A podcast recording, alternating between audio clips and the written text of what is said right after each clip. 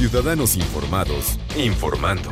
Este es el podcast de Iñaki Manero, 88.9 Noticias. Información que sirve. Tráfico y clima cada 15 minutos. Fíjense qué interesante lo que encontraron unos investigadores australianos. Analizaron eh, cómo consumir café.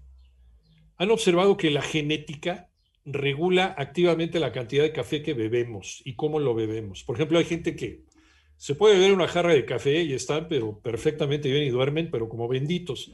Ya vemos algunos que después de las 2 de la tarde ya no podemos tomar un café porque andamos como maraqueros, ¿no? Y no dormimos en toda la noche, es cierto. Ya a quien no le afecta el café. Y ya vemos quienes lo tomamos por el efecto y no por el sabor. Bueno, que somos, ahora que somos villamelones en el asunto del café.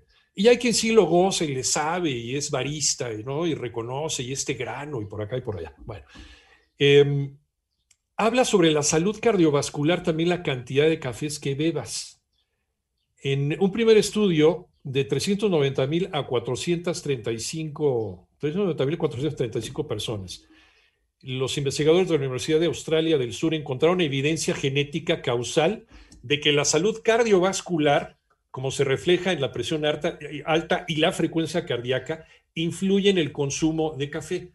A menor presión arterial, más café se te va a antojar tomar.